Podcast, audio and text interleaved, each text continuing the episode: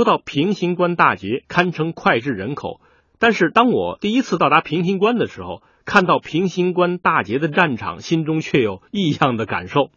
八路军摆下的包围圈居然长达五公里。在很多将帅的回忆录之中，都曾经讲到，在平型关大战之时，中日两军曾同时去争抢老爷庙制高点。八路军先行一步占领了这里，而日军离他们只有几十步。这个时候，我们居高临下将日军打了下去，才奠定了胜局。既然八路军打的是伏击战，怎么可能不先占制高点呢？或者为什么不把部队布置在离制高点非常近的地方呢？我们开始查阅史料，结果发现了一个与我们平时想象不一样的平型关。在日军的第二十一联队联队史之中，存有一张地图，就是当时在平型关下中日两军交锋的作战地图。在这张作战地图上，我们才明白，原来平型关下八路军打的根本就不是一路日军。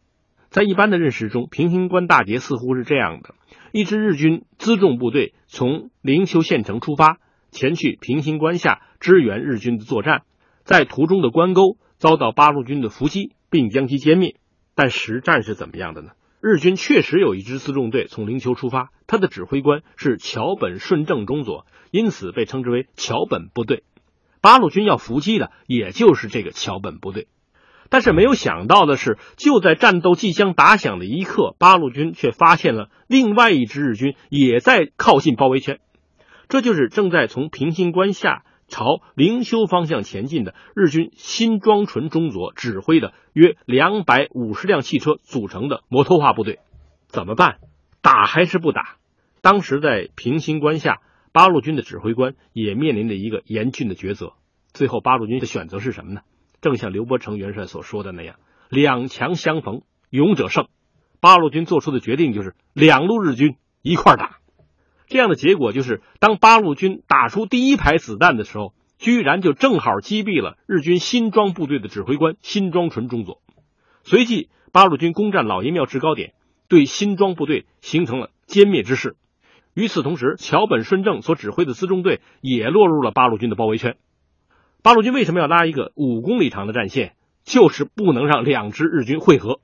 于是，被分割的两支日军先后遭到了八路军的围歼。当然，在这个过程之中，由于不是预先像我们想象的那样单纯的一个伏击战，而是一场伏击战加运动战，所以平行关下，八路军也付出了重大的代价。经过激烈的战斗，日军桥本顺正中佐。新庄纯中佐两名中佐先后被击毙，他们所率领的部队也大部被歼。查阅日军史料的时候，给我们印象最深刻的是什么呢？是几个小时之后，日军援军到达平型关战役的战场时所看到的情景。当时进入战场的一名日军士兵在战史之中如是回忆：他们进入到关沟之后，看到的是一百多辆日军汽车正在前方燃烧。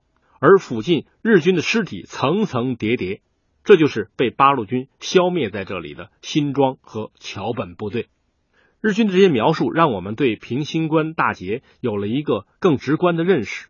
八路军并不是不会打仗，正相反，八路军是敢于打硬仗，才会在平型关下同时对两路日军下手。在当时的山西战场上面，国民党军正处于节节败退之时，士气低落。以至于当八路军上前线的时候，很多阎锡山的部队在劝他们不要往前走，因为和日军是没有办法打的。结果平型关一战大捷，打破了日军无敌的神话。他最重要的贡献，是所有的中国军队认识到日军不是不可战胜的。